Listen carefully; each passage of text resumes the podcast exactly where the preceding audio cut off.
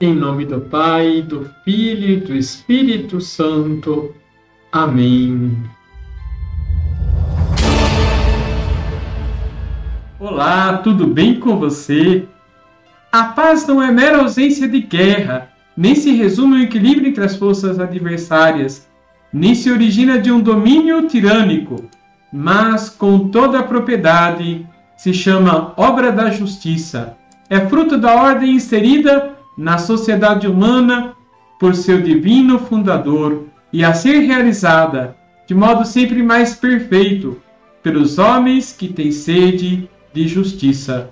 Constituição Pastoral Gaudium et Spes sobre a Igreja no mundo de hoje, Concílio Vaticano II. Deixe o seu like, se inscreva aqui embaixo, compartilhe, vamos evangelizar. Liturgia, Liturgia diária. diária. Estamos nos aproximando do fim do ano litúrgico, que se encerra solenemente com a festa de Cristo Rei. Os evangelhos destes domingos nos convidam a olhar para a última fase da vida de Jesus antes da sua crucificação, morte e ressurreição.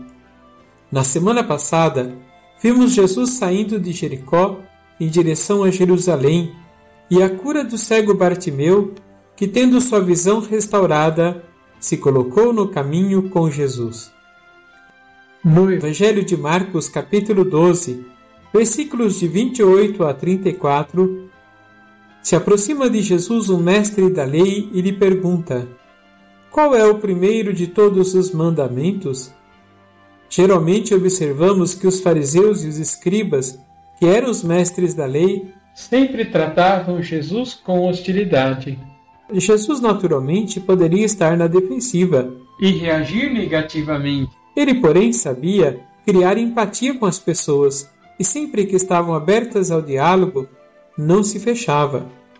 Por isso lhe responde: O primeiro é este: Ouve, ó Israel, o Senhor nosso Deus é o único Senhor. Amarás o Senhor teu Deus de todo o teu coração, de toda a tua alma e de todo o teu entendimento e com toda a tua força.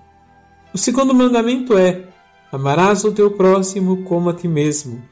Não existe outro mandamento maior do que estes. Jesus lhe responde: a partir da realidade e conhecimento do mestre da lei, que é o Antigo Testamento. Mas ele pega dois textos distintos e os coloca juntos, com um só. Este é um desenvolvimento significativo e absolutamente central para a visão cristã. O escriba ficou até muito satisfeito com a resposta de Jesus e acrescentou ainda que esses dois mandamentos são muito importantes do que qualquer outro holocausto ou sacrifício. E Jesus, vendo que o mestre da lei tinha respondido com inteligência, lhe disse: Tu não estás longe do reino de Deus. O amor ao próximo parece ser muito exigente. Na verdade, muitas vezes é parte do problema. Muitos, se não a maioria de nós, não amamos o suficiente. Não nos damos a conhecer as pessoas e nem permitimos que elas entrem na nossa vida, de maneira que elas nos conhecessem como nos sentimos e como realmente somos.